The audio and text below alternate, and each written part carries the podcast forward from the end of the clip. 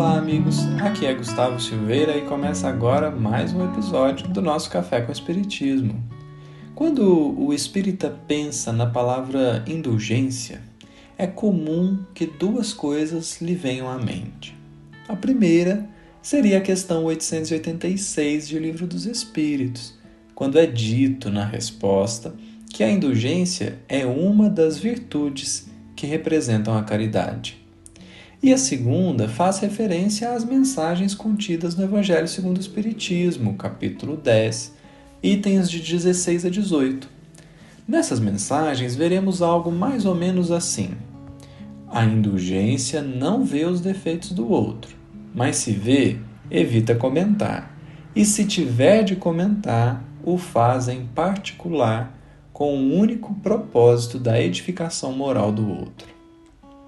Pois bem, Tendo em vista esses conceitos, nós gostaríamos de passar na questão de número 903 do Livro dos Espíritos, que é assim: há, no sentido de haver, existir, culpa em estudar os defeitos dos outros? É uma pergunta relevante.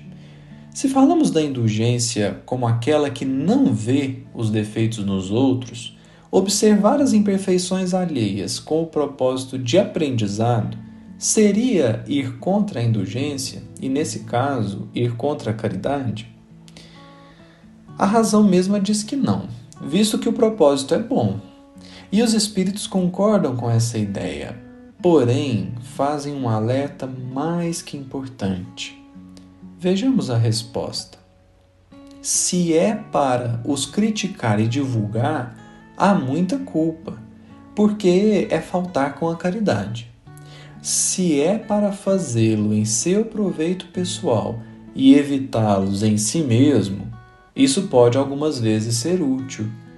Mas é preciso não esquecer que a indulgência pelos defeitos alheios é uma das virtudes contidas na caridade. Antes de fazer aos outros uma censura de suas imperfeições, vede se não se pode dizer a mesma coisa de vós. Esforçai-vos, portanto, em ter as qualidades opostas aos defeitos que criticais nos outros. Esse é o meio de vos tornares superiores. Se os censurais por serem avarentos, sede generosos. Por serem orgulhosos, sede humildes e modestos. Por serem duros, sede dóceis. Por agirem com baixeza, sede grandes em todas as vossas ações. Em uma palavra, Fazei de tal maneira que não vos possam aplicar estas palavras de Jesus. Ele vê uma palha no olho de seu vizinho e não vê uma trave no seu. Como essa resposta nos ensina sobre a indulgência? Essa virtude não vem de uma ação forçada ou calculada, vem de um profundo conhecimento de si mesmo como Kardec diz no livro Viagem Espírita de 1862, aqui na Terra, onde ninguém é infalível, a indulgência recíproca é uma consequência do princípio de caridade, que nos leva a agir para com os outros como gostaríamos que os outros agissem para conosco. Não vale notar o defeito do outro para comentar, o que por si só já nos tornaria mais reprováveis do que aquele que errou.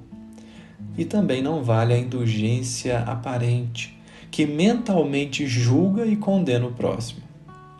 Portanto, trabalhemos e busquemos a verdadeira indulgência, que nasce na sabedoria de encontrar em nós o erro que vemos nos outros, a fim de que possamos verdadeiramente cumprir a principal tarefa que nos foi dada, que é a nossa evolução moral. Ignorar essa necessidade de aprimoramento íntimo é iludir-se e adiar inutilmente o trabalho que precisamos fazer. Um grande abraço a todos e até o próximo episódio do Café com Espiritismo.